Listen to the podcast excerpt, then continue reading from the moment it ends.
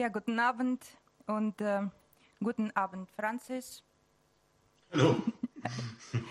äh, und äh, ja, ich begrüße Sie auch im Namen von der Merz Academy, Hochschule von Gestaltung, Design, Kunst und Medien, wo ich seit 1999 die Ehre habe, neue Medien zu lernen.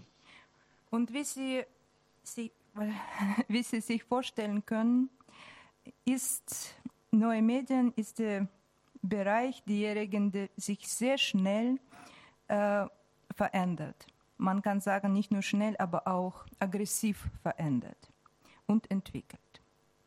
Trends ändern sich ständig. Vorgestern war das Web 2.0, gestern Big Data, heute künstliche Intelligenz, morgen äh, werden Quantumcomputer kommen und macht uns alles, was wir heute diskutieren, haben vergessen. In dieser Situation ist es sehr wichtig, auf Menschen zu hören, die den Mut haben, die Trends nicht zu folgen, sondern sie zu hinterfragen. Und ich freue mich sehr, Francis Hunger, Künstler, Curator, Schriftsteller, Lehrer und Entwickler begrüßen zu dürfen. Seine Arbeit in all diesen Rollen besteht darin, uns die Geschichte zu erzählen, wie wir sie vielleicht nie kannten oder vergessen haben und aktuelle Illusionen, unsere aktuelle Illusionen in Frage zu stellen. Äh, Francis ist Mitbegründer eines wunderbaren äh, Kunstraums, die äh, D21 in Leipzig. Er ist äh, auch Forscher und Autor des Buches Setun. Äh, das ist eine Recherche über den sowjetischen Ternär-Computer. Er ist Autor von Advertisal, Adversarial Entschuldigung, I.O., die Web-App, die Logik der Bilderkennung widerspricht und sie lähmt. Ich hoffe, Franzis, dass du heute auch darüber sprechen wirst. So. Und deine Interven Interventionen uns auch zeigst. Ich möchte äh, die Zuhörer einladen, ihr Fragen im Chat zu stellen. Dragan Espenschit ist heute auch hier, äh, um sich um die Fragen und den Chat zu kümmern. So bitte nimmt das ernst. Ähm, und äh, ja, liebe Franzis, ich danke dir, dass du dich hierher teleportiert hast. Äh, und äh, wir sind ungeduldig, um zu erfahren, warum wir über Daten und nicht über Algorithmen sprechen sollen und was das für die Kunst und die Künstler bedeutet. Danke. Danke, Olja. Danke für die großartige Einführung. Ähm, wenn wir jetzt nebeneinander sitzen würden, dann äh, wäre das jetzt ein bisschen einfacher, denn ich habe doch eine kleine Korrektur. Ähm, den Kunstraum D21 in Leipzig bin ich sehr eng verbunden. Ich habe ihn aber nicht mitbegründet. Ähm, das, ja, genau, ein kleines Detail. Ähm, zu meinem Text. Ich werde circa 45 Minuten sprechen. Ähm, tut mir leid, dass es so lang geworden ist. Ähm, das ist auch das Maximum, was man, glaube ich, so machen sollte. Ähm, aber ich hoffe, dass das äh, Sprechen sich dann auch äh, lohnt. Also der Titel ist Vergiss den Algorithmus Daten als Ziel gesellschaftlicher Intervention. Und als erstes ähm, habe ich hier stehen, dass ich mich doch auch nochmal bedanken möchte für die Einladung bei Professor Olja Lealina äh, von der Merz Akademie einerseits. Ähm, und dieser Vortrag bezieht sich eben auf die Fragen von Robotik, die Olja mit ihren Studierenden ähm, in äh, Stuttgart im Moment ähm, entwickelt. Und andererseits ähm, möchte ich mich bedanken bei der Stadtbibliothek Stuttgart, die ich wirklich sehr, sehr gern besucht hätte, ähm, was nun erstmal jetzt äh, nicht möglich wird. Aber ich freue mich dann schon auf die Folgeeinladung, wo ich dann mal in echt kommen kann. Und der erste Abschnitt, über den ich jetzt sprechen werde, der ist äh, übertitelt Computer als Medium. Ach so, ah, und bevor ich den zeigen kann, muss ich natürlich äh, meinen Bildschirm freigeben. Es sind 45 Minuten Vortrag zu erwarten und danach gibt es eine QA. Ähm, Fragen dazu können in den YouTube-Chat reingeschrieben werden und die werden dann an mich übermittelt. Ähm, dem, ich habe diesen Vortrag mit Hinblick auf den Designstudiengang, den Professor Olja Lialina an der Märzakademie unterrichtet, ähm, entwickelt dort wird gerade die Frage der Robotik verhandelt. Und ähm, ein zweiter Player kommt noch ins Spiel, nämlich die Stadtbibliothek Stuttgart, die mich freundlicherweise eingeladen hat, diesen Vortrag ähm, zu halten, ähm, nun also online. Ähm, Bilder des Digitalen haben keine Referenz zu einer Materialität des Digitalen. Ausgehend von dieser These werde ich zeigen, warum alle Bilder der Digitalisierung, die wir haben, vor allem Bilder davon sind, wie wir Menschen, was wir Menschen uns unter Digitalisierung vorstellen. Aber nicht davon, was aus einer Materialität des Digitalen hervorgeht. Aus dieser Perspektive schält sich heraus, was im Folgenden zu besprechen ist. An historischen Beispielen zeige ich auf, was eine Materialität des Digitalen überhaupt bedeuten kann. Und damit wird dann hoffentlich auch der Begriff der Digitalisierung klarer. Ich spreche über drei wesentliche Konzepte. Erstens Daten, zweitens Informationsmodell und drittens Algorithmus.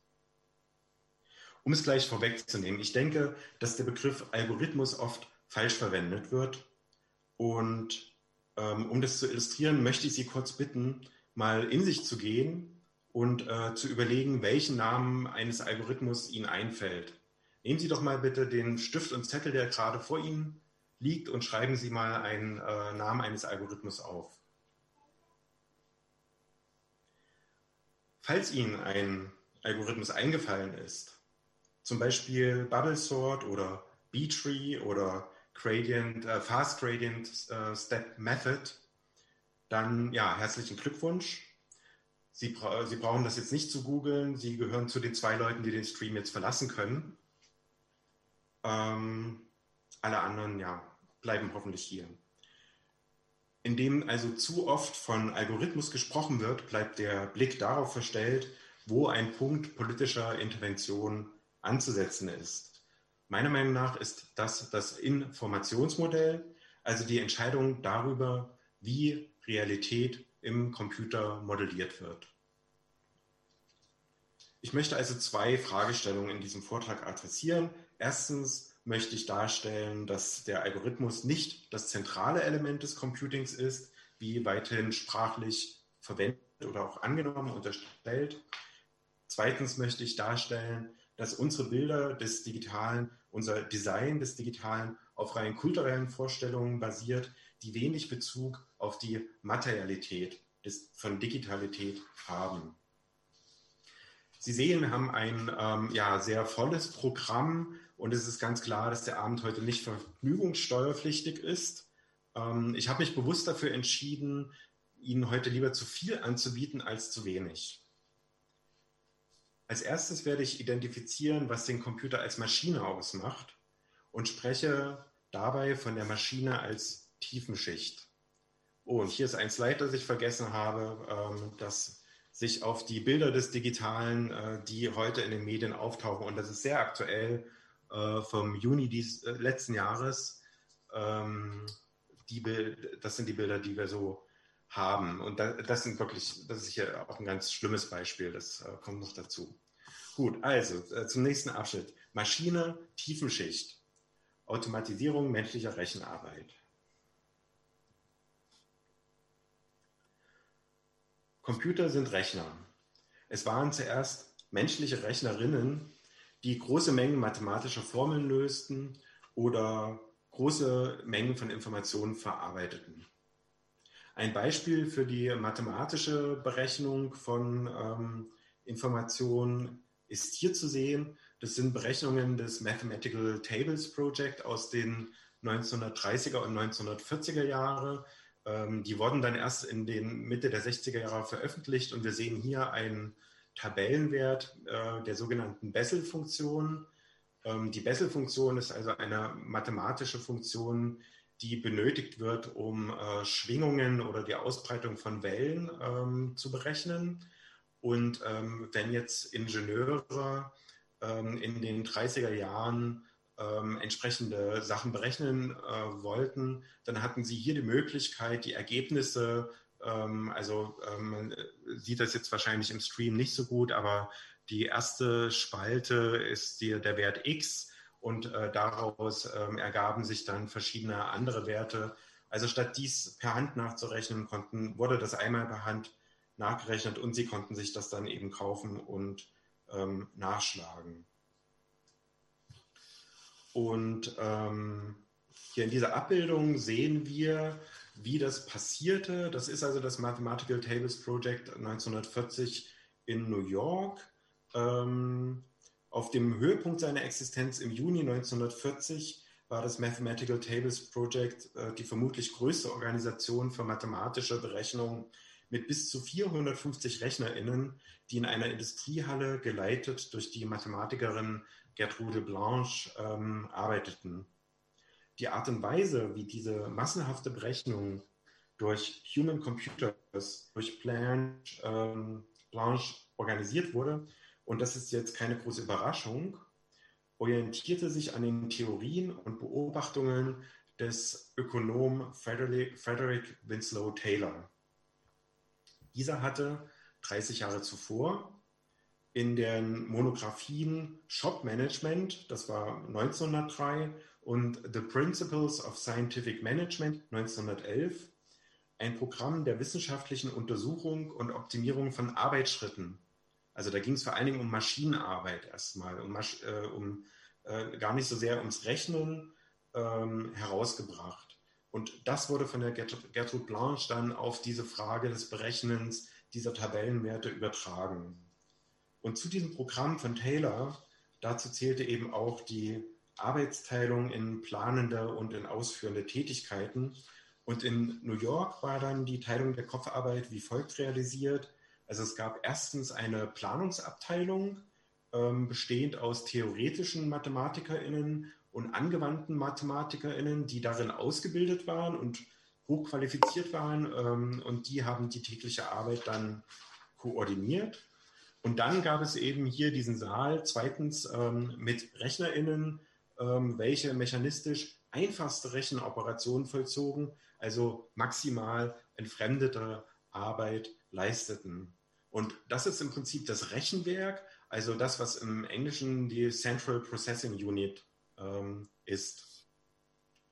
Gertrude Blanche und die Planungsabteilung vereinfachten die Algorithmen für die RechnerInnen, sodass diese vom Gehalt ihres Tuns überhaupt nicht mehr berührt wurden. Also die wussten überhaupt nicht, was sie da berechnet, sondern haben einfach nur einstellige Ziffern addiert oder subtrahiert. Ähm, die ArbeiterInnen sollten sich auf die eine vorgegebene Arbeit konzentrieren. Diese sollte, wie von Taylor vorgeschlagen, möglichst wenig durch andere Tätigkeiten wie Wartung der Maschinen, Suchen von Werkzeugen, Nachdenken über Methoden, die den optimalsten Produktionsablauf stören könnten, unterbrochen werden. Blanche vereinfachte die komplizierten Aufgaben, sodass nur noch Addition und Subtraktion übrig blieben. Das hatte ich gerade schon gesagt. Aus Zeitgründen gehe ich jetzt nicht weiter ins Detail, obwohl das eben eine super spannende Geschichte ist. Wichtig ist hier die große Menge von Kopfarbeit, die geleistet wird und dass diese Arbeit durch Arbeitsteilung formatiert wird, so wie von Taylor vorgeschlagen. Und in einem ähm, ja, nächsten Schritt wird dann diese Arbeit ersetzt durch eine Maschine. Und hier sehen wir diese Maschine in voller Pracht vor uns. Ähm, das ist eben einer der ersten elektronischen Computer, nicht der erste, sondern einer der ersten, der sogenannte Harvard Mark I IBM Automatic Sequence Controlled Calculator von 1944. Und der berechnete eben ebenfalls eine Reihe von Bessel-Funktionen, die, ähm, in, die dann direkt per Fotosatz ausbelichtet werden konnten. Das Druckwerk ähm, sieht man ganz rechts hinten. Ähm,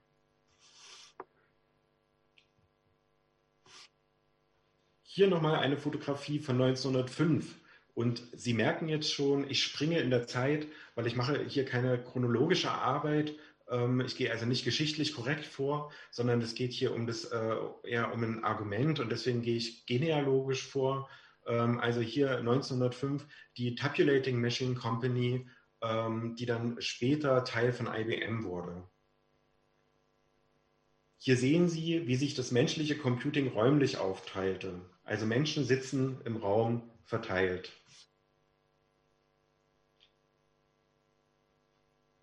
Die Frauen im Vordergrund übertragen mit Hilfe von Lochgeräten Lochkarten.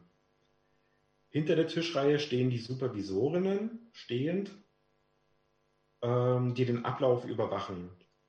Hinten links im Bild sieht man Sortiermaschinen und Tabulatoren, die, ähm, ja, die sozusagen dann die Summen bilden, ähm, in denen die Lochkarten eingelegt werden und durchgelaufen lassen werden.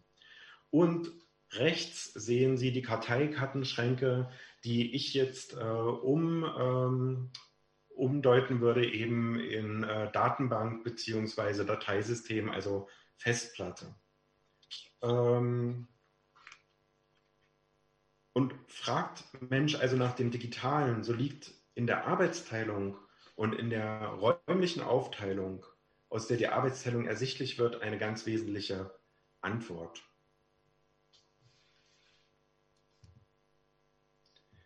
Ähm,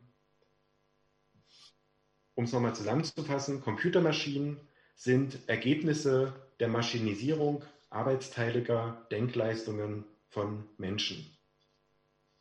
Und dass dies kein historischer Einzelfall ist, werde ich kurz durch einige ähm, äh, Bilder noch äh, belegen, die ich jetzt ganz schnell äh, durchklicke. Hier ein weiteres Beispiel vom sogenannten Mundaneum in äh, Mons, ca. 1900. Das war im Prinzip das Google des 19. Jahrhunderts, also die Idee, einen Universalwissensplatz äh, äh, zu schaffen. Man konnte per Brief eine Anfrage stellen nach Wissenszusammenhängen und äh, diese wurden halt ähm, ähm, von den Damen hier herausgesucht und dann die Briefe entsprechend ähm, beantwortet.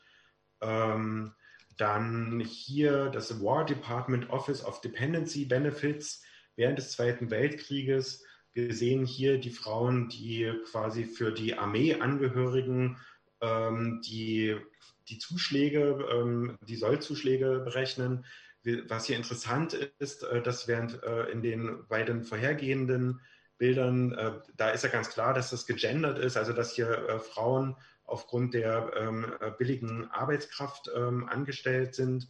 Und hier ist es dann nochmal so, dass es hier auch schwarze Frauen eine Chance bekommen und in der Mitte steht die Supervisorin, die weiß ist. Und hier nochmal ein weiteres Beispiel von 1947. Ähm, hier ist es schon so, dass eben auch ähm, die sozusagen dass der Vorgang teilmechanisiert ist. Also die haben alle schon mechanische Rechenmaschinen jetzt auf ihren Tischen äh, stehen und können damit ähm, Berechnungen anstellen. Ähm, und auch hier sehen wir im Übrigen wieder diese diese äh, Aufteilung hinten ist nochmal der Karteikartenschrank, also das, äh, die Datenbank, ähm, kurz gesagt. Ähm, es ist also ein Irrtum anzunehmen, wir würden uns heute in einer besonderen Zeit der Digitalisierung befinden. Digitalisierung im Sinne von Automatisierung hat vorrangig in den Jahren 1910 bis 1960 stattgefunden. Und zwar als Automatisierung von Produktion, Verwaltung, Informationsverarbeitung und Kommunikation. Wir befinden uns also heute nicht mehr auf dem Höhepunkt der Digitalisierung, sondern bereits dahinter. Im nächsten Teil soll es nun um die Oberflächen des Computings gehen, welche uns heutzutage größtenteils als Metaphern für bürokratische Arbeitsweisen entgegentreten. Das sind die Graphical User Interfaces. Und es geht hier erstmal um die Oberfläche. Ich werde dann, äh, wir haben ja eben um die, über die Unterfläche gesprochen, also durch die maschinelle Tiefenschicht und wir kommen jetzt hier zur Oberfläche. Die Erzählung von Xerox Park und der dortigen Entwicklung des Graphical User Interfaces ruft unmittelbar die Frage des Büros auf. Wir denken, wir denken heutzutage dabei an das Schreiben von Briefen und Rechnungen in einem Textverarbeitungsprogramm oder das Benutzen von Websites oder ähnlichen Nachschlagewerken. Und das spielte sicherlich auch äh, die ganze Zeit immer eine Rolle, aber eben nicht nur. Ähm, historisch lag die Hauptaufgabe von Rechenmaschinen in der Produktion und in Dienstleistungen bis in die 1980er Jahre, also bis eben diese Personalcomputer ähm, entstanden und sich verbreiteten auch. Und dies möchte ich an einem Beispiel demonstrieren, am Beispiel von Flugzeugbuchungen. Ähm, ich hätte gern auch äh, Beispiele aus der Produktion ähm, dargestellt, also Warenwirtschafts- oder Lagerhaltungssysteme, aber das würde jetzt einfach zu weit führen. Ich gebe nur das Stichwort, äh, die Firma SAP ähm, die da, darüber wäre halt eigentlich ausführlich zu sprechen, aber das ist ein eigener Vortrag. Also, das Hauptproblem, welches in den 1930er bis 1960er Jahren die kommerzielle Luftfahrt betraf, lag darin, bestimmte Informationen zum richtigen Zeitpunkt am richtigen Ort zu haben. Es war ein Transaktionsproblem. Eine Reisende rief in einem Reisebüro an und gab einen Flugwunsch und ihre Personaldaten an. Dann musste das Reisebüro per Telefon in der Zentrale der Fluggesellschaft anrufen, um zu erfragen, ob noch Plätze für den Flug frei sind.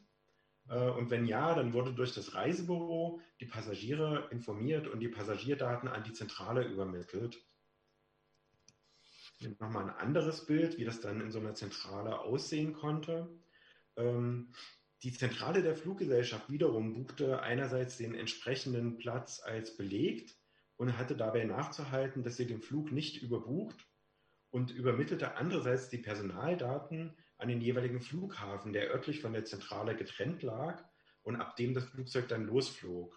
Und diese Transaktionen mussten in der richtigen Reihenfolge erfolgen und sobald dort ein Missverständnis entstand oder beispielsweise jemand äh, stornierte, dann musste die komplette Kette von Transaktionen, die aufeinander aufbaut, wieder rückgängig gemacht werden.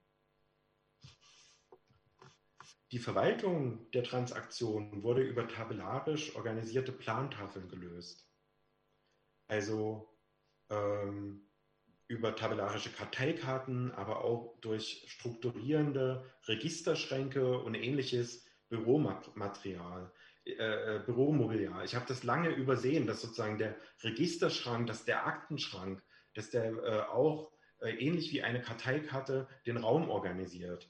Ähm, und äh, dass ich das dann irgendwann nicht mehr übersehen habe, habe ich dem Medientheoretiker Markus Krajewski zu verdanken, der ein ganz hervorragendes Buch darüber geschrieben hat, ähm, wo es eben darum geht, wie Information räumlich organisiert wird.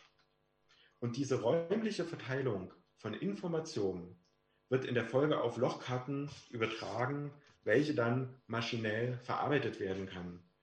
Ähm, wir sehen hier eine Lochkarte, die ist jetzt ein bisschen aus dem Zusammenhang gerissen, weil ich jetzt natürlich keine von den Flugbuchungen hatte, aber wir sehen hier ganz klar eine tabellarische äh, Struktur und dann, ähm, das überträgt sich wahrscheinlich jetzt nicht so gut per Bild, gibt es vorausgestanzte Lochmöglichkeiten ähm, und äh, da wird quasi die für uns menschenlesbare Information dann maschinell äh, lesbar als Bit, also als 0 und 1. Meine These ist nun, dass diese Art, Information zu verarbeiten, in räumlich organisierten Strukturen von den menschlichen Computern und deren tabellarischen Hilfsmitteln übernommen wurde und in die Computermaschine geronnen sind. Um auf das Beispiel Flugbuchungen zurückzukommen, der komplette Buchungsprozess war wahnsinnig personalintensiv. Die Firmen überlegten also, wie hier Personal eingespart werden kann und durch Maschinen ersetzt werden kann. Also auch, wie kann automatisiert werden. Und das Automatisierungsproblem Flugzeugbuchungen und viele weitere wurden ab den 1960er Jahren durch die Einführung komplexer Software ähm, maschinisiert. Und ich kann jetzt hier keine Software zeigen, deswegen zeige ich symbolhaft ähm, dieses Bild. Ähm, das ist also das von IBM für die Firma American Airlines entwickelte System Sabre oder Sabre. Ähm, und es war damals das teuerste privatwirtschaftliche Hard- und Softwareunterfangen, kostete nach damaligen Dollar 30 Millionen Dollar. Ähm, und was es aber jetzt erlaubte, ist, dass sich diesen Vorgang, den ich vorhin so umständlich äh, geschildert habe, dass dieser sich in wahnsinnig kurzen 90 Minuten ähm, ja, abwickeln ließ. Und das war eine völlig neue ähm, Dimension der Informationsverarbeitung und der Transaktionsverarbeitung. Und Teil dieser Neuerungen waren Datenbanksysteme. Deren Aufgabe wurde es, zwischen maschineller Tiefe und medialer Oberfläche des Computings zu vermitteln. Und damit komme ich zum nächsten Teil. Wenn wir von einer Oberfläche und einer Tiefenschicht sprechen, auf welche Weise wird dann zwischen beiden vermittelt?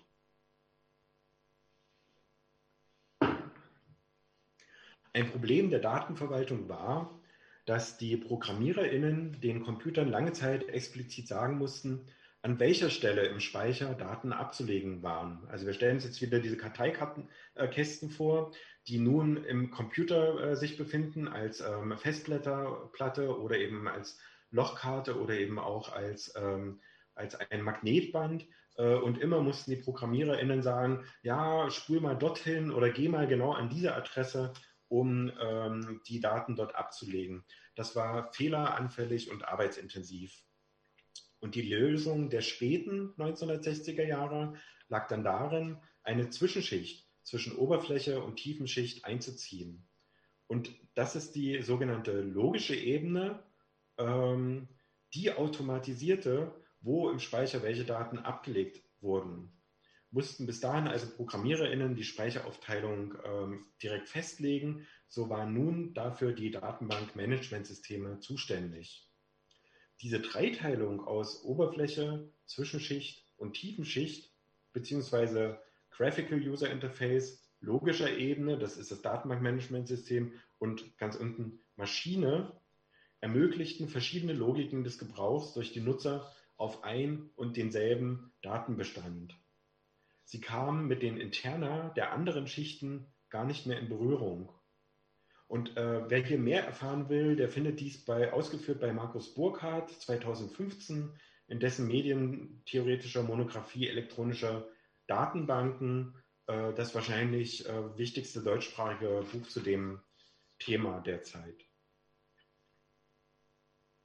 Mit der Einführung der logischen Ebene haben wir einen historischen Entkopplungsvorgang,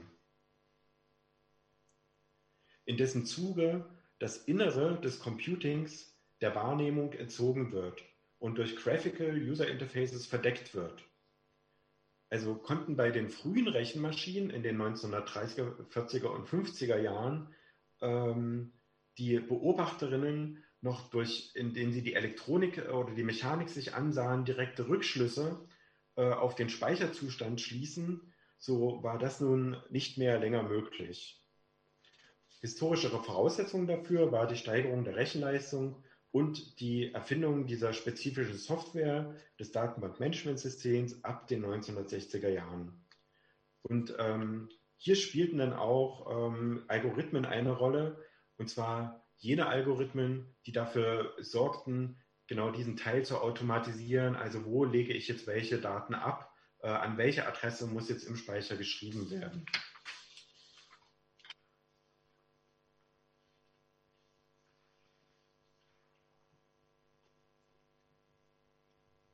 Okay. Ähm, ich komme zum sozusagen, wir sind ungefähr jetzt bei der Hälfte des Vortrags. Ähm, der nächste Abschnitt heißt Materialität des digitalen Algorithmus, Daten, Informationsmodell. Und ich spreche zuerst über den Algorithmus als eine regelhafte Operationsanweisung.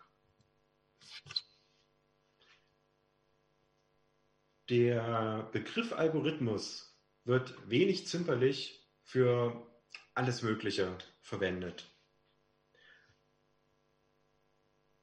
Man könnte diesen saloppen Gebrauch des Begriffs Algorithmus als Alltagspraxis und Erleichterung des Sprechens ähm, abtun. Und das ist es sicherlich auch ähm, bis zu einem gewissen Grad. doch entfällt damit die sprachliche Möglichkeit, jene Akteure zu identifizieren, die an der Konstituierung der informatorischen Realität beteiligt sind. Und ich finde es wichtig, diese Akteure identifizieren zu können, um eine Adresse für politische Intervention zu haben. Und um zu diskutieren, warum ich den Sprachgebrauch für unpräzise halte, habe ich nochmal nachgesehen, selber auch, äh, was denn nun ein Algorithmus ist. Ja, ein Algorithmus ist zuerst einmal eine Schrittfolge, ähm, ja, ähnlich einem Walzer. Und diese Schrittfolge, die verändert jetzt die Informationsobjekte. Die Medienphilosophin Sibylle Krämer definiert den Algorithmus wie folgt. Zitat, Algorithmisch heiße ein Problemlösungsverfahren, bei dem schematisch einer Regel gefolgt wird. Und zwar eine Regel, die nicht nur für ein einzelnes Problem, sondern für eine ganze Reihe von Problemen gilt. Wobei die Problemlösung in endlich vielen Schritten gefunden werden kann. Also der Algorithmus muss dann auch irgendwann mal zu Ende kommen. Das zeichnet ihn unter anderem aus. Unter gleichen Voraussetzungen muss ein Algorithmus gleiche Ergebnisse liefern. Und wir bleiben hier im Bild eines Walzers. Die Abfolge dieser Regeln untereinander ist im Algorithmus definiert. Ein Algorithmus, das spielt der Frage der Information in die Hände, äh, ist, und Sie ahnen das schon, eine Form. Seine Formalität erlaubt es, anstelle der Variablen Daten einzusetzen, die somit an der immer gleichen Stelle innerhalb eines algorithmischen Codes formatiert sind.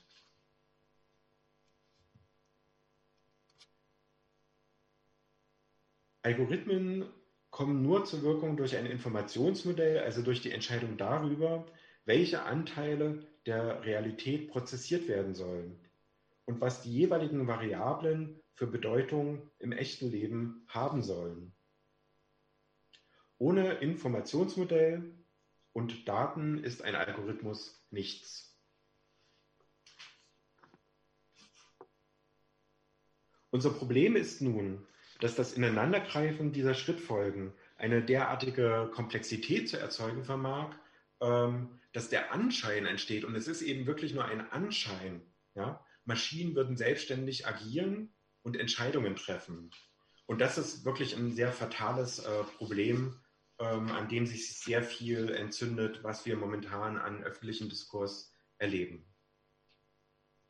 Und ähm, an dieser Stelle ist es immer wieder wichtig zu verdeutlichen, sich selber zu verdeutlichen, dass es sich hier um die Automatisierung von Handlungen handelt, die nicht mehr, also nicht länger durch Menschen, sondern durch Maschinen stattfinden.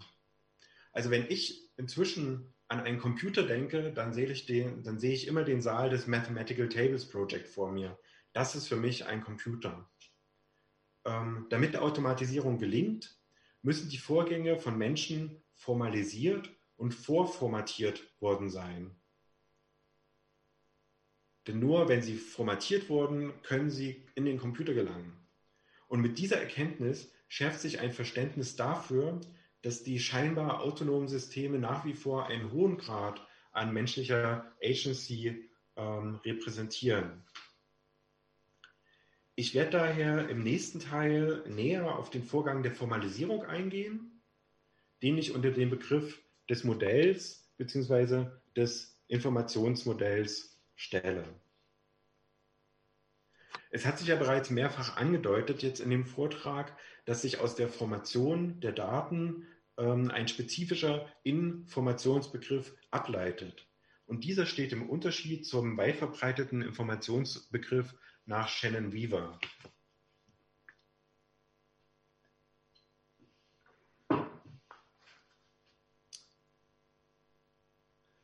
Claude Shannon und Warren Weaver hatten 1949 herausgearbeitet, dass es einen Unterschied zwischen Signal und Rauschen gibt. Immer dann, wenn ein Signal zwischen Sender und Empfänger stark genug ist, handelt es sich demnach um Informationen. Also kein Signal 0, ein Signal 1 in Bits übersetzt jetzt. Ähm, dieser technische Informationsbegriff zielte bewusst darauf ab, Fragen der Semantik, also des Bedeutungsgehaltes ähm, einer Nachricht nicht zu behandeln. Für einen Großteil der Informationen, wie wir sie heute in Computern speichern, ist dieser Informationsbegriff allerdings unzureichend. Also es ist ein Informationsbegriff der Übertragung. Es ging um die Frage, gelingt es durch eine rauschende Telefonleitung etwas äh, hindurchzuschießen, was genügend Schöpfungshöhe hat, um als Signal erkannt zu werden. Allerdings, und das ist das Problem, wird derzeit dieser Informationsbegriff von Shannon Weaver in großen Teilen der Medienkunst, des Designs und auch der Medientheorie herangezogen, um Computer zu erklären. Ähm, zielführender ist hier ein Ansatz, der auf den Zusammenhang von Formation und Information verweist. In diesen räumlichen Formationen entsteht neues Wissen. Und wie das vor sich geht, möchte ich hier am Beispiel der Tabelle darstellen. Tabellen sind modular und reduziert in ihrer modernistischen Formsprache. Man könnte denken, sie seien am Bauhaus erfunden worden. In Wirklichkeit ist es genau umgekehrt. Das Bauhaus ist in einer Tabelle erfunden worden. Wir arbeiten derart viel mit äh, Tabellen, dass uns entgeht, wie sehr es sich dabei um eine Kulturtechnik handelt. Und ähm, um eine erlernte kulturelle Praxis, die es uns erlaubt, Tabellen zu lesen, zu verstehen und zu verändern. Meine Tochter beispielsweise hat in der zweiten und dritten Klasse das äh, Lesen von Tabellen im Mathematikunterricht erlernt, sonst könnte sie das überhaupt gar nicht. Maßgeblich für Tabellen ist, dass der verfügbare Raum in Zeilen umgebrochen und in Spalten aufgespalten wird. Die Beschriftung der Spalten gibt Auskunft darüber, welche Kategorisierungen in der Spalte getroffen werden sollen. Zum Beispiel Gesteinsart, Gewicht, Farbe, aber auch, wenn ich jetzt mal an äh, ähm, äh, Excel und an was ich damit alles mache, denke, äh, die Zustände bei Projekten, ähm, ob etwas in Bearbeitung ist oder abgeschlossen. Ähm, mit jeder neuen Zeile werden neue Informationsobjekte hinzugefügt. Ich habe dann zur Verfügung Operationen wie sortieren, filtern äh, und ordnen. Und das ermöglicht mir dann das Denken in Tabellen. Die wichtigste Operation jedoch ist das Hinzufügen einer neuen Spalte. Diese neue Spalte schafft Leerraum. Ähm, und zwar ein Leerraum, dessen Horobakui Anlass gibt, ihn mit Daten zu füllen. Wir sehen also, wie hier eine operationale Logik der Verräumlichung ganz wesentlich ist dafür, dass sich die Information formiert und auch formatiert. Und das ähm, gleichzeitig ist dieses Formatieren eine Art Gewaltakt gegenüber der Realität. Ja? Ähm, jetzt habe ich hier den Faden verloren.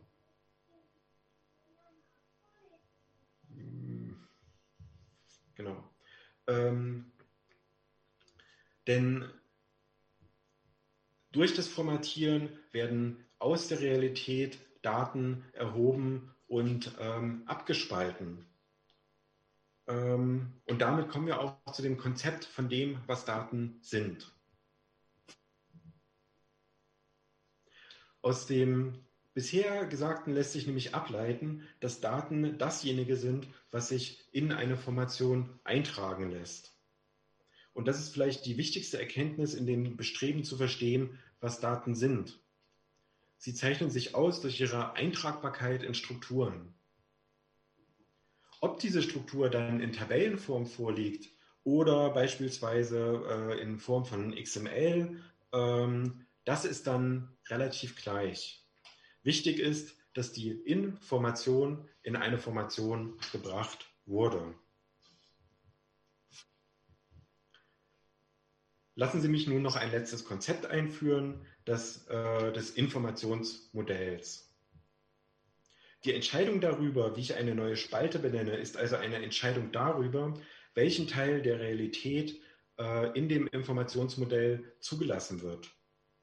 Jeder Spaltenkopf einer Tabelle lässt sich also als Informationsmodell lesen.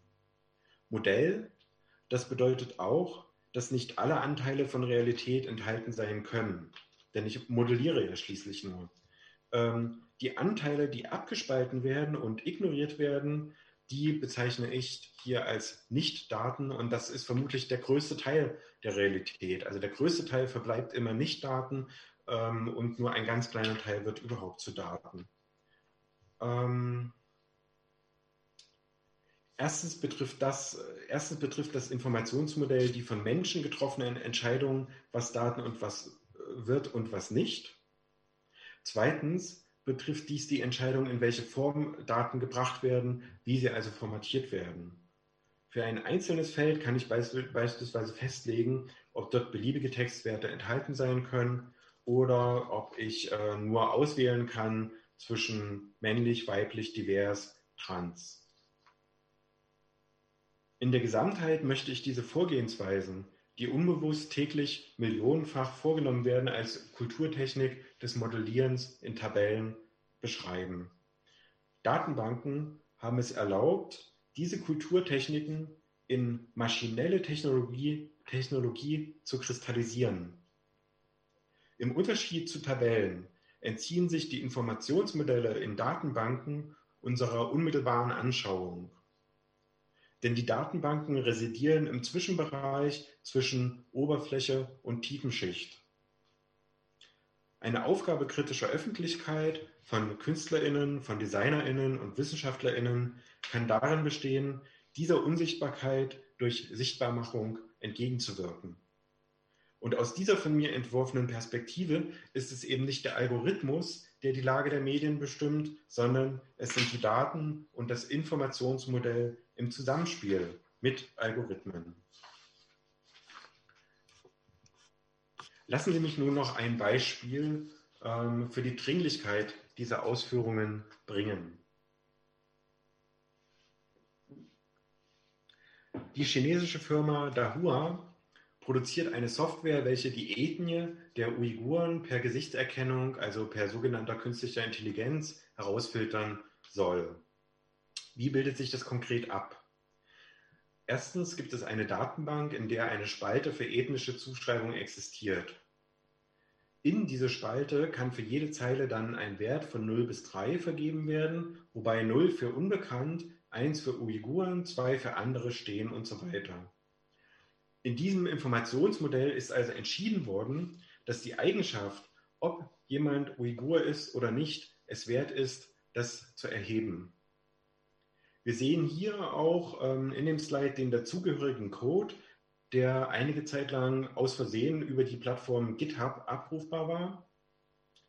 Ähm, konkret handelt es sich hier um die Verknüpfung von Automatisierungs, äh, automatisierter Gesichtserkennung mittels sogenannter künstlicher Intelligenz, ähm, welche die Daten 0 bis 3 ausgibt mit einer Datenbank. Ähm, also die, wir sehen hier eben Public Static Class, EM Nation Type, Extends Structure und dann in den nächsten Zeilen äh, wird eben zugeschrieben, welche Ziffer welche Bedeutung hat durch das Ist-Gleichzeichen. Äh, EM Nation Type Unknown äh, entspricht 0 und so weiter. Eindringlicher lässt sich, lässt sich die politische Agency von Informationsmodellen kaum darstellen. Ich komme langsam zu Beschluss und zu der Frage, was daraus für eine Ästhetik des Digitalen folgt. Und die äh, schlechte Nachricht ist, es gibt keine Ästhetik des Digitalen.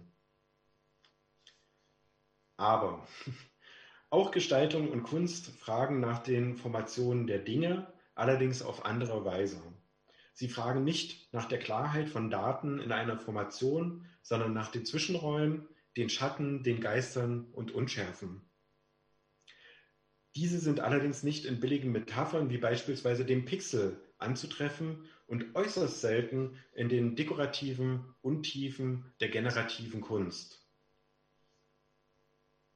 Dazu zähle ich auch den Teilbereich, der sich mit äh, GANs, also mit sogenannten Generative Adversarial Networks oder auch mit äh, Style Transfer, wie hier in dieser Abbildung auseinandersetzt und behauptet, es handelte sich dabei um künstliche äh, Intelligenzkunst. Ich habe es äh, mir hier auch äh, sehr einfach gemacht und ein besonders schmerzhaftes Beispiel generativer Kunst ähm, ausgewählt. Also äh, hier sieht man eigentlich ganz gut, dass äh, generative Kunst üblicherweise eine Qualität von Daten in eine andere Qualität von Daten umwandelt. Also ein Vorgang, der auch von Regenwürmern und Komposthaufen äh, bekannt ist. Um hier nochmal ein äh, anderes Bild aufzurufen über die Möglichkeiten, ähm, nochmal ein, eine Art Gegenbeispiel. Ähm, das ist äh, Susan Priester, äh, Hexen 2.0. Also das ist ähm, ein längeres äh, Projekt, wo sie sich mit den Herkünften von Computern und Internet ähm, auseinandergesetzt hat. Ähm, jetzt, Entschuldigung. Ah ja, okay.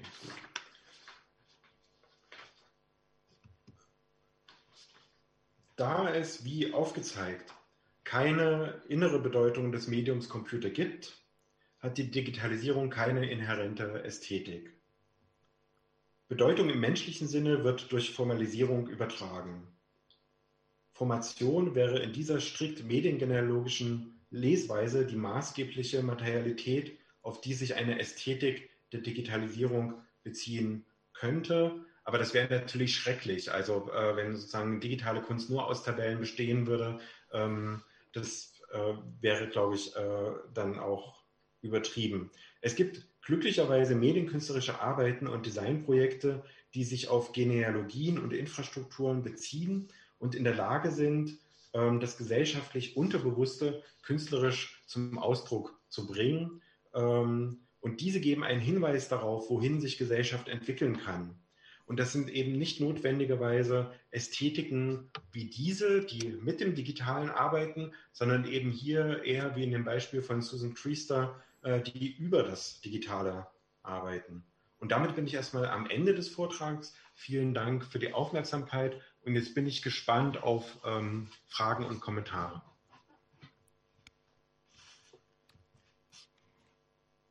Vielen Dank, Francis. Maybe you can uh, uh, turn your camera on again. Ah, Entschuldigung, ich habe vergessen, dass wir hier auf Deutsch sprechen. Kannst du vielleicht auch deine Kamera wieder ja. zurückbringen? Ja. So. Vielen Dank, Francis. Das ist eine äh, sehr, wie heißt es? ähm, auf einer Seite hast du äh, keine so sehr beeindruckende Bilder gezeigt von, äh, aber ja, und gesagt, dass, weil du hast gesagt eigentlich, das gibt es keine Ästhetik von Digitales, ja. Aber nach deinem Vertrag natürlich dann, wenn man äh, ähm, etwas vorstellen will, was digital ist, dann ähm, fängt man sofort über Tabellen zu denken. Ja? Oder äh, stellt man vor die unendliche Reihen von Tischen, wo Leute sehr nah zueinander sitzen und äh, sehr also Mikrota heute würden wir sagen Mikrotasking, ja, Microtasking mhm. ähm, machen so und ma machen auch etwas, was sie nicht verstehen, was was die machen. Habe ich das richtig ähm, ja, interpretiert. Ja, ja ich mhm. denke, das ist äh, äh, auch ein sehr, insbesondere äh, zweites sehr interessantes Bild, äh, auch in ähm, ähm, Verbindung mit äh, heutiger Situation, dass wir wissen, dass viele, ähm, viel, viele Sachen, die wir Kunst, als künstliche Intelligenz benennen, ja, oder auch Algorithmen, das sind immer noch Leute, die äh, irgendwo sitzen und äh, einen Dollar pro Tag kriegen und äh, das machen. Ja. Das vielleicht, mhm. das war ein, das ist, was ich mir sofort vorgestellt habe. Das war kein, ähm, kein, äh, das war noch nicht eine Frage. Ähm, Dragan, gibt es da vielleicht Fragen, die äh, ganz äh, oh, ja. zu Anfang passen? Entschuldigung, ich habe gerade mit Igor Strohmeier gechattet. Nein, ähm, schönen Gruß von dem.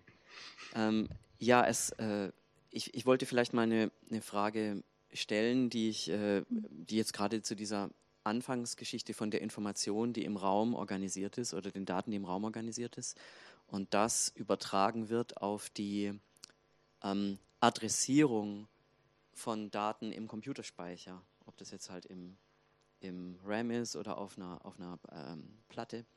Und zwar ähm, ist es die Frage, ist das eigentlich auch schon eine Metapher? Ja, weil wir sehen ja eigentlich, dass diese, dass diese Metaphern der Automatisierung oder dass ganz viel in den Computer rein projiziert wird und ähm, wie jetzt zum Beispiel ja bis eben zum äh, kitschigen äh, Van Gogh zeichnet die Mona Lisa oder sowas.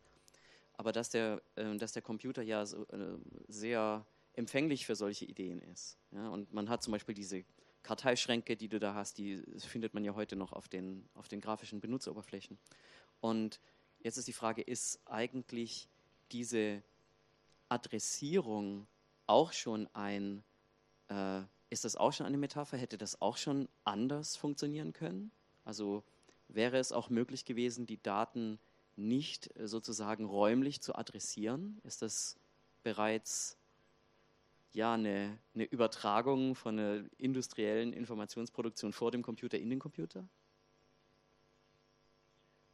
Also äh, so ist zumindest mein Argument jetzt hier, dass ähm, diese, die Frage der Adressierung äh, bereits bestanden hat, ähm, bevor eben die Computer als Rechenmaschinen in der heutigen Form äh, existierten, nämlich in diesen Bürosituationen, und auch im Übrigen auch natürlich im Bibliothekswesen, also in der Frage, wie stellt man Bücher in eine Bibliothek und findet die dann äh, wieder. Das hat ja äh, seit, ähm, seitdem es öffentliche, erste öffentliche Bibliotheken gab, äh, war das dann ja ein zunehmendes Problem. Ähm, und seitdem eben auch der Buchdruck äh, dann spätestens im 18. Jahrhundert sich stark vervielfältigt hat.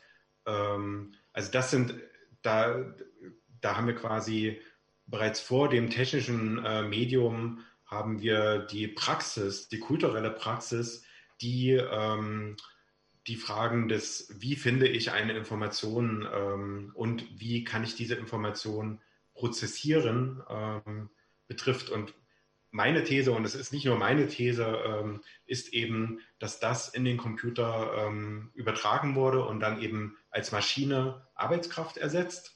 Ähm, und ich denke, das ist aber eben etwas, was heute größtenteils ähm, vergessen ist. Cool. Hat das deine Frage beantwortet? Ja, total super.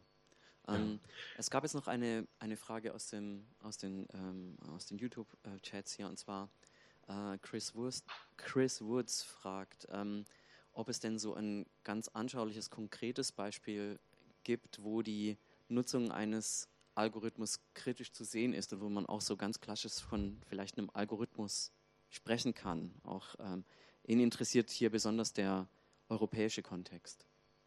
Also weil du hast ja vorher schon von ganz konkreten Algorithmen gesprochen, während sowas wie KI ja irgendwelche schwammigen Begriffe sind, die nicht so wirklich greifbar sind mit Absicht. Ja. Und gibt es da vielleicht ein Beispiel zu Algorithmus tatsächlich? Ähm, also ich verstehe die Frage jetzt so, dass, ähm, dass, dass er jetzt Algorithmus wirklich äh, verwendet, ähm, also dass Chris Woods in der Frage Algorithmus wirklich auf den Algorithmus bezogen äh, verwendet und nicht auf die übliche Sprechweise, äh, die unter Algorithmus quasi alles subsumiert. Ähm, und ähm, da gibt es durchaus ähm, Fälle, die vor allen Dingen auch jetzt im Bereich der ähm, künstlichen Intelligenz äh, sichtbar werden, ähm, die aber leider zu komplex sind, als dass ich die jetzt hier einfach so wiedergeben kann. Ähm, da müsste ich mich hinsetzen und zwei Seiten Text drüber schreiben, um das ähm, äh, präzise beschreiben zu können. Ähm, häufig, häufig hat es was damit äh, zu tun, dass in dieser sogenannten künstlichen Intelligenz, und ich würde vielleicht lieber den Begriff der Mustererkennung äh, dafür verwenden, ähm, dass dort versucht wird, einerseits ähm, wird quasi eine Art Informationsreihe aufgestellt, äh, welche mathematischen Werte zu welchen Begriffen aus der Welt der Menschen äh, passt. und äh, dann wird versucht zu berechnen, ähm, wie ein Bild oder eben auch ein Text meinetwegen zu einem bestimmten mathematischen Wert passt und was und, und daraus ergibt sich dann, ähm, was in der in unserer Vorstellungswelt äh, die Bedeutung ähm, ist. Und da spielen verschiedene Algorithmen eben eine Rolle, weil quasi für verschiedene Aufgaben ähm, verschiedene mathematische Verfahren vorteilhafter oder auch nachteilhafter sind.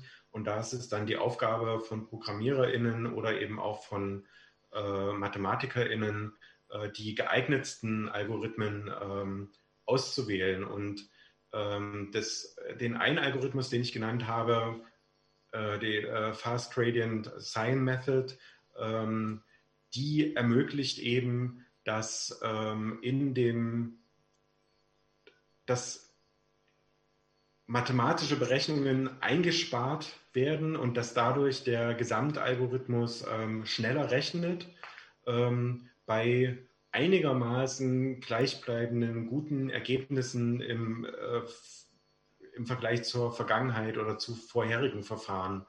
Ähm, und ähm, die Einführung von Algorithmen oder die Veränderung von Algorithmen hat also sehr oft ähm, etwas zu tun mit ähm, Optimierung von Rechenzeit, ähm, mit schnellerer Berechnung ähm, von Matrizen oder eben äh, äh, Datenmengen.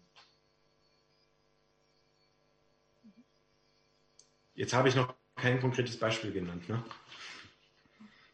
Ja, hast du nicht. Doch, eigentlich schon. Also die ähm, äh, Fast Gradient äh, äh, Sign Method ist, äh, mhm. würde ich dann sagen, okay, das ist ein Beispiel dafür, mhm. ähm, welche Algorithmen derzeit relevant sind ähm, und die auch wirklich etwas in der Welt des Computings verändert haben, äh, nämlich dass es gelungen ist, damit ähm, die Mustererkennung von riesengroßen äh, Supercomputer-Rechenzentren auf PCs und letzten Endes auch auf Handys ähm, zu bringen. Mhm. Ja.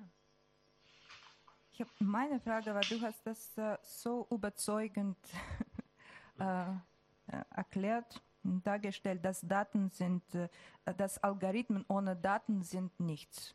Ja? Mhm. Und ich, äh, ich nach deiner Erklärung stimme, stimme ich jetzt zu und bin total überzeugt selber. Aber dann denke ich aber, dass ähm, äh, ohne Algorithmen sind Daten auch irgendwie nutzlos. Wer braucht ja, auf jeden Fall. Also ich habe ähm, in dem Vortrag nicht versucht zu behaupten, dass sozusagen, dass wir jetzt äh, nur noch über Daten und äh, Informationsmodell äh, sprechen brauchen.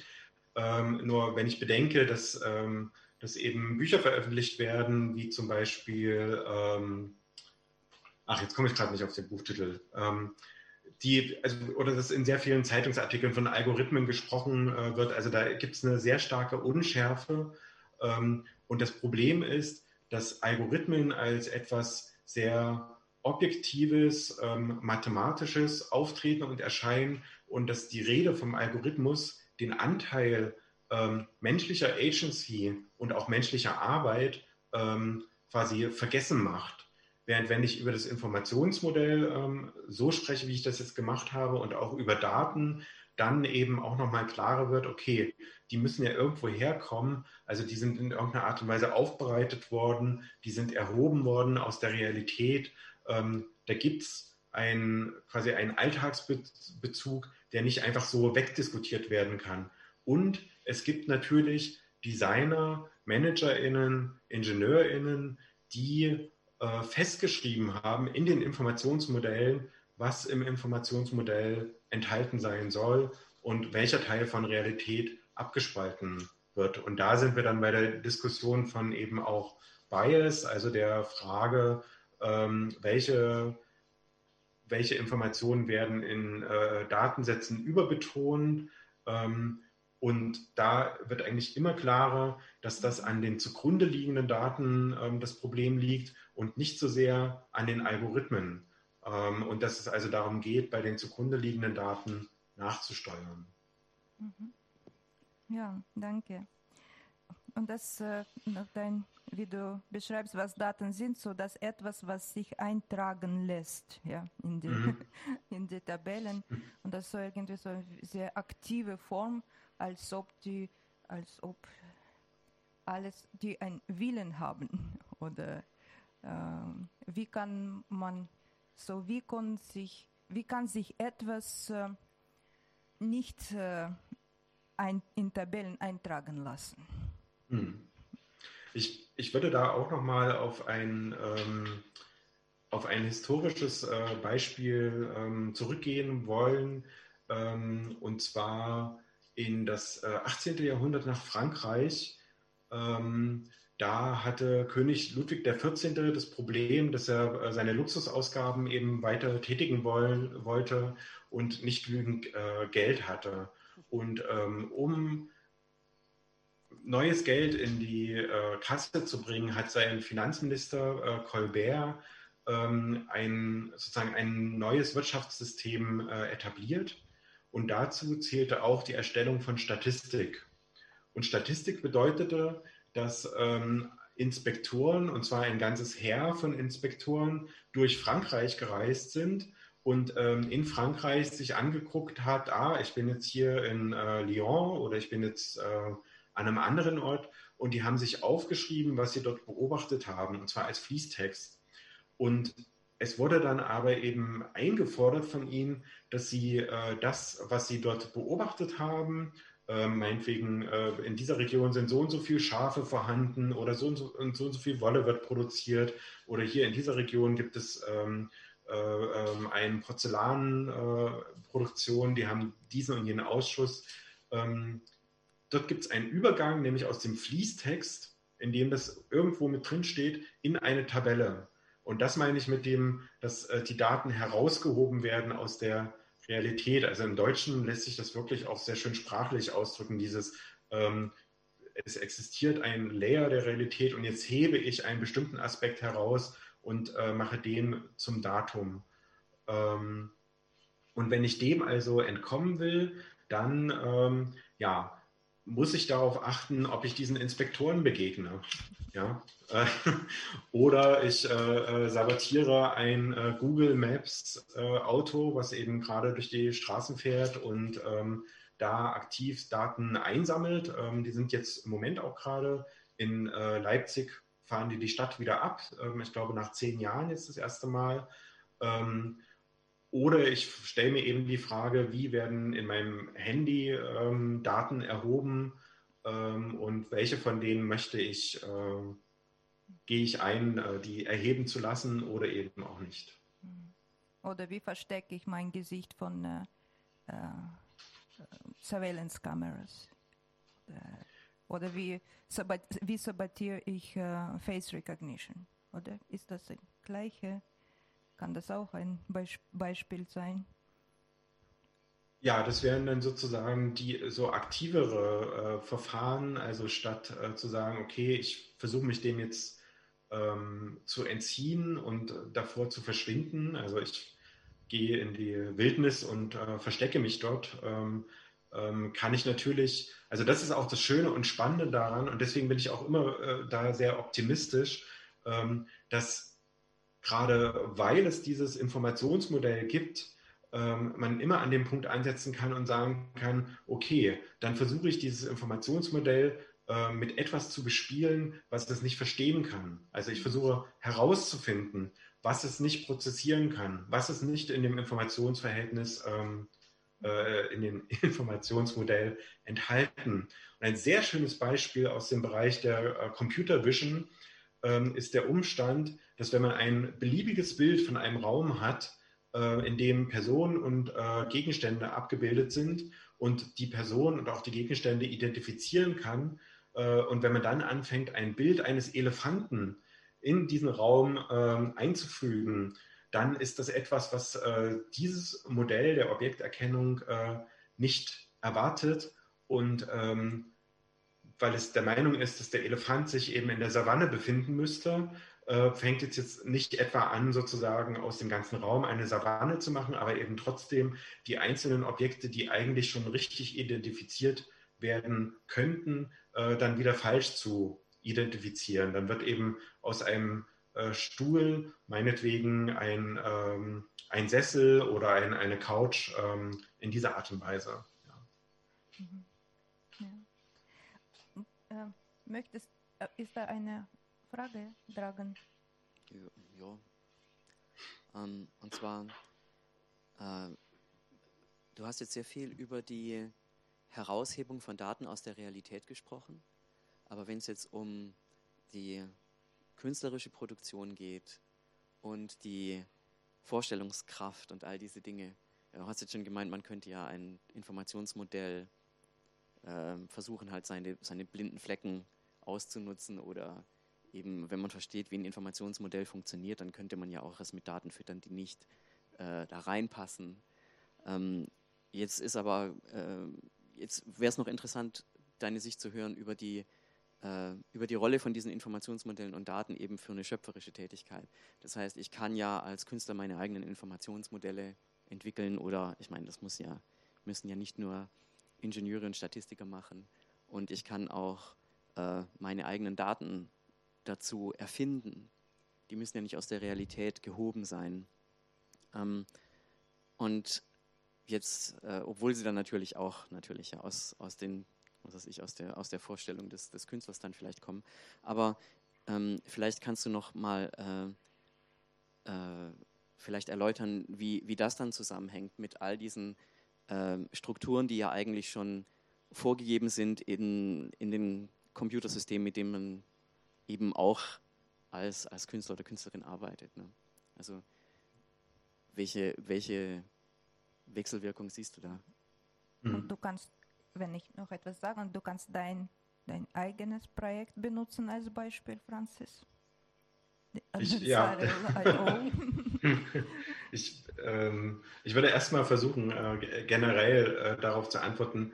Ähm, ne, also ja, eigentlich muss ich das jetzt nicht dazu sagen, dass ich äh, natürlich äh, finde, dass ähm, jede Art von Kunst äh, gerechtfertigt ist auf ihre Art und Weise ähm, und ich jetzt hier nicht versuche zu definieren, was ähm, als Kunst äh, des Digitalen erlaubt ist und was nicht.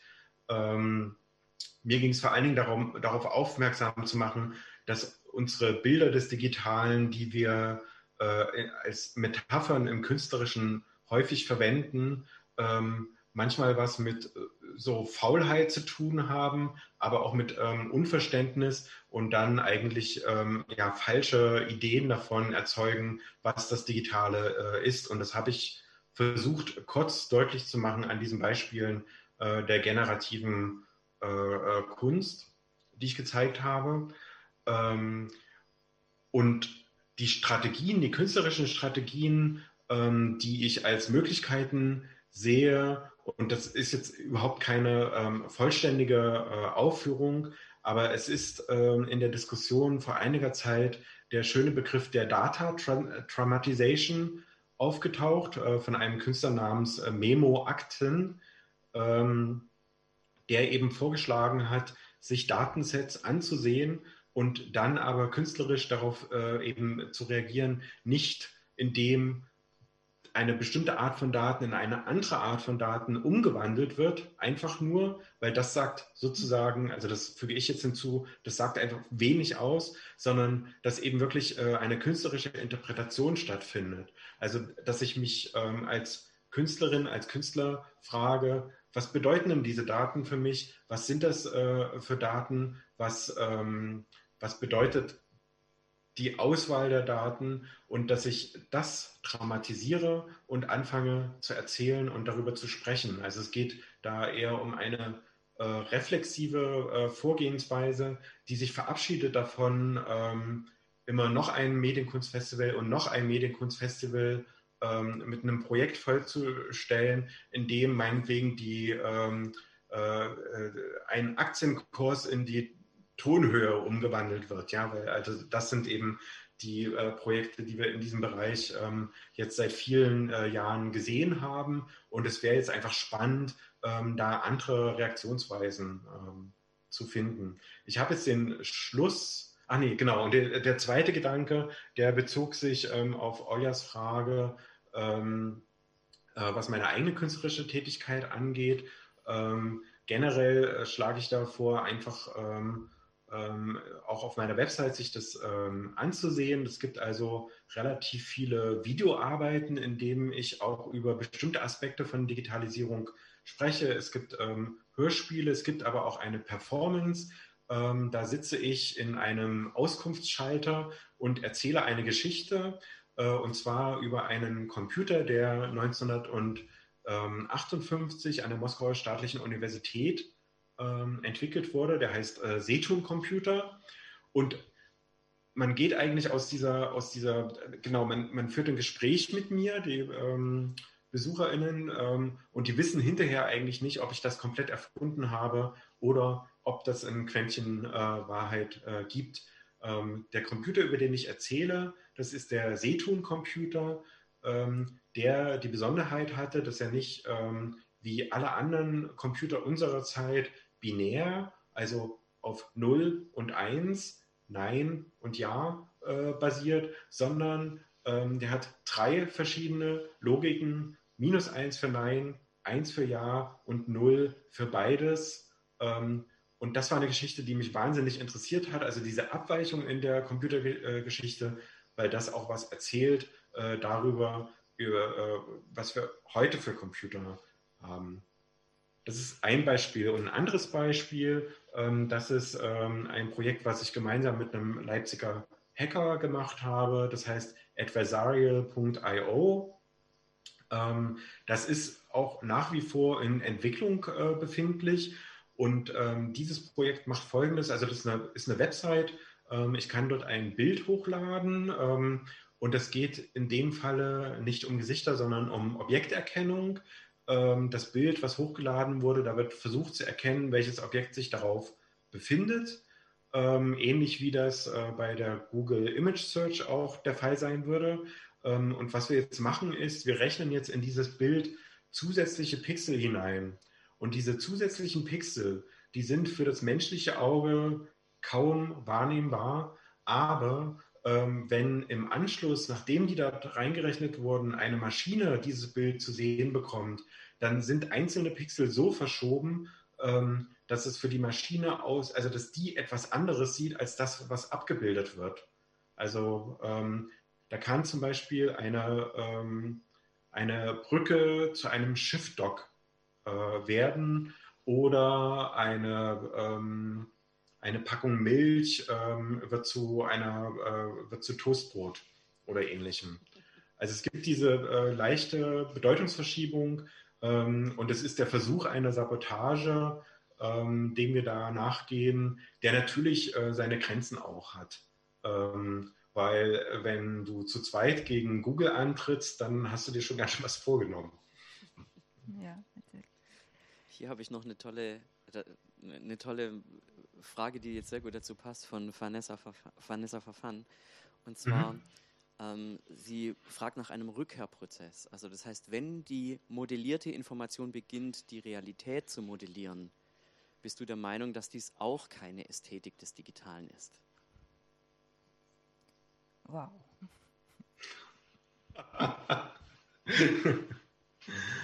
ähm, Ich, also ich vermute, dass sozusagen der Kurzschluss, den wir uns alle, äh, mich eingeschlossen, leisten würden, äh, äh, die Idee ist, dass, dass sozusagen das Digitale eben äh, nun, nach dem, was ich vorgetragen habe, durch Strukturen auszudrücken ist oder durch, ähm, durch Grids, durch Tabellen, äh, durch Wiederholung. Und natürlich kann man das machen, aber ich denke, worum es eher geht, ist eben diese Frage, ähm, was wird denn in diesen Informationsmodellen verhandelt? Und was da verhandelt wird, sind eben hauptsächlich Prozesse, so wie diese Flugzeugbuchung. Und da sind dann eben wiederum, ähm, also da sehe ich dann eben, oder also das ist aber eben auch ein persönliches Interesse. Also ich weiß, dass viele äh, Künstlerinnen das äh, nicht zu sehen, aber ich persönlich finde dann eben so eine Projekte wie zum Beispiel äh, von Sebastian Schmieg, interessant, wo er anfängt, ähm, äh, ein Kunstwerk per Kurier, ähm, also über eine Infrastruktur, vermittelt durch eine Plattform, äh, an Leute in deren Privathaushalte zu liefern und wo es wenig um das, um das eigentliche Kunstwerk geht, sondern ganz viel um die Lieferung. Ähm, und ich, also ich finde da einen sehr starken Ausdruck dessen, was ähm, Automatisierung und Digitalität ausmacht. Oder auch ähm, eine Arbeit der Mediengruppe Bitnik, ähm, die ich erinnere mich, ich glaube, das heißt so äh, äh Postal Meshing in dieser Richtung. Ähm, müsste drei, vier Jahre alt sein. Ähm, die haben ähm, Buchstaben äh, verschickt äh, und auf, also viele Buchstaben einzeln verschickt, ähm, so Leuchtbuchstaben, die in so einer Galerie richtig cool ähm, und großartig ästhetisch aussehen ähm, und haben auf jedes Paket zwei Etiketten äh, draufgeklebt, so dass es quasi zwei mögliche Adressaten äh, äh, gab. Und quasi die in der Post wurde dann entschieden von den Mitarbeitern beziehungsweise eben auch von den Systemen automatisiert, welches von beiden äh, Etiketten sie akzeptieren würden und wo sie diesen Buchstaben äh, hinsenden würden. Und ähm, dann gibt es eben zwei Ausstellungsräume und in einem Teil der Aus, äh, Ausstellungsräume ähm, gibt es ein bestimmtes Set von Buchstaben äh, und in einem anderen äh, Ausstellungsraum, an einem ganz anderen Ort, gibt es einen anderen Teil äh, dieser Buchstaben. Ähm, und da, zusammengenommen würde das den Titel der Arbeit ergeben. Also ich finde, also ähm, das sind äh, aus meiner Sicht eben Arbeiten, wo ich sagen würde, ja, ähm, da setzt sich jemand mit der Materialität ähm, dessen, was Digitalisierung oder eben auch äh, Automatisierung äh, bedeutet, ähm, intensiv auseinander. Mhm. Ja, Super, danke. Ja, ja cool. vielen Dank für diese ähm, Be Beispiele. Ähm, ich denke, wir müssen schon langsam wahrscheinlich äh, äh, zu äh, Last äh, Word kommen. Ähm, ich, hab, ich muss sagen, dass äh, ich denke sehr oft über Setum Computer mhm. und seit eigentlich, ja, ich komme aus Sowjetunion und ich war ein Kind, als Sowjetcomputers war noch gebaut, aber ich habe noch nie gehört diese Geschichte. Und manchmal mhm. denke ich auch, dass du das erfunden hast. Mhm. aber deine, dein Buch und deine Recherche ist, äh, hat so viel Zitaten und äh, Referenzen und Fußnoten. So ich, ich glaube dir, dass das wirklich war. Ähm, äh, wahre Geschichte ist. Aber was ich mein, meinsten, äh, meine, dass, äh, dass es sehr, wir sind so ähm, schon gewohnt, alles vorstellen mit Zeros and Ones oder alles irgendwie erklären, auch nicht nur mit äh, Algorithmen, aber auch irgendwie visualisieren, dass alles kommt zu Zeros and Ones, obwohl das erklärt ja nichts. Ja?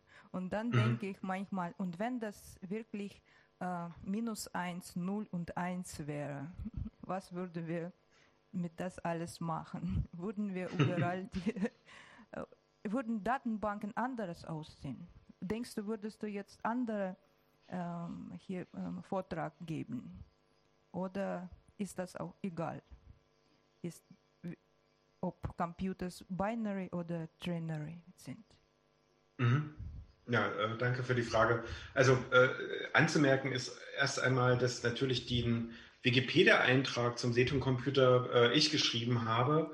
Äh, der ist dann aber auch eben nochmal verändert und angepasst äh, worden. Ähm, aber so viel zu der Frage, ähm, ob das äh, Realität war oder ähm, erfunden ist. Ähm, und das andere, die Frage, die du dir dort stellst, das war für mich auch die Ausgangsfrage als ich das erste Mal über diesen Computer gestolpert bin. Wow, äh, was sind das jetzt für Möglichkeiten? Und es trat dann leider eine gewisse Ernüchterung ein, weil ich dann eben festgestellt habe, dass ähm, dieses sozusagen, dass der Unterschied am Ende gar nicht äh, so groß ist. Ja? Also ähm, diese ähm, minus 1, 0 und 1 sind trotzdem ganz klar definierte logische Zustände und äh, das ist einfach ein anderes äh, System zu rechnen, äh, in, also als das ähm, ähm, Binärsystem. Das ist ja so, dass das Binärsystem kann in unser Dezimalsystem übertragen werden. Also man hat dann diese Abfolgen von 1, 0, 0, 1, 1, 1, 1 und das ergibt dann meinetwegen 237. Und ähm, ähnlich ähm, kann man das eben auch in diesen Ternär-Code ähm, übertragen. Also da äh, hat man dann eben eine Zahlenfolge wie, da würde dann die 237 aus dem Dezimalsystem meinetwegen in eine Folge wie minus 1, 0, 0, 1, 1, minus 1 übertragen werden. Ähm, es wird dort also einfach mit mehr Zuständen gerechnet als ähm, üblicherweise bei allen anderen Computern. Und ich dachte eben auch erst und hoffte das ähm, anfangs, dass sich da eine äh, sozusagen eine andere Möglichkeit des Computings auftut und in einem kleinen Maßstab hat es das auch. Und eigentlich ist das ein Verweis darauf, dass es sehr, viele sehr viel Geschichte des Computings äh, gibt, die vergessen ist, ähm, die aber ganz viel über dieses, ähm, es hätte auch so und so passieren können, ähm, erzählt. Und das ist eine wahnsinnig reiche Fundgrube, finde ich, für Künstlerinnen und Künstler, ähm, besonders das äh, sogenannte Dead Media Project, mhm. ähm, was, glaube ich, unter anderem Bruce Sterling mit angeschoben hat, ähm, wo diese Arten von äh, ja, heute toten Medien äh, gesammelt wurden. Ich glaube, da findet, finden wir noch ganz viel, ähm, was in der Form, es hätte ja sein können, darüber was aussagt, wie es tatsächlich geworden ist. Ja, das ist sehr mhm. spannend. Äh, ja, spannende Geschichte und äh, spannende Abzweigungen in so Imagined Past, ja. Und ähm, minus 1 und 0 und 1. Und äh, äh, Francis, ja, vielen Dank für deinen Vortrag, für deine Vision und äh, äh diese Push in andere Richtungen zu denken, mehr über Daten mhm. und weniger über Algorithmen. Und ähm, ja, ich denke, wir, wir versuchen uns äh, nicht lassen, uns in Tabellen zu eintragen. ja. Okay. Vielen ja. Dank. Ja, danke für die Einladung und liebe Grüße an alle, die zugehört haben. Vielen Dank auch von mir.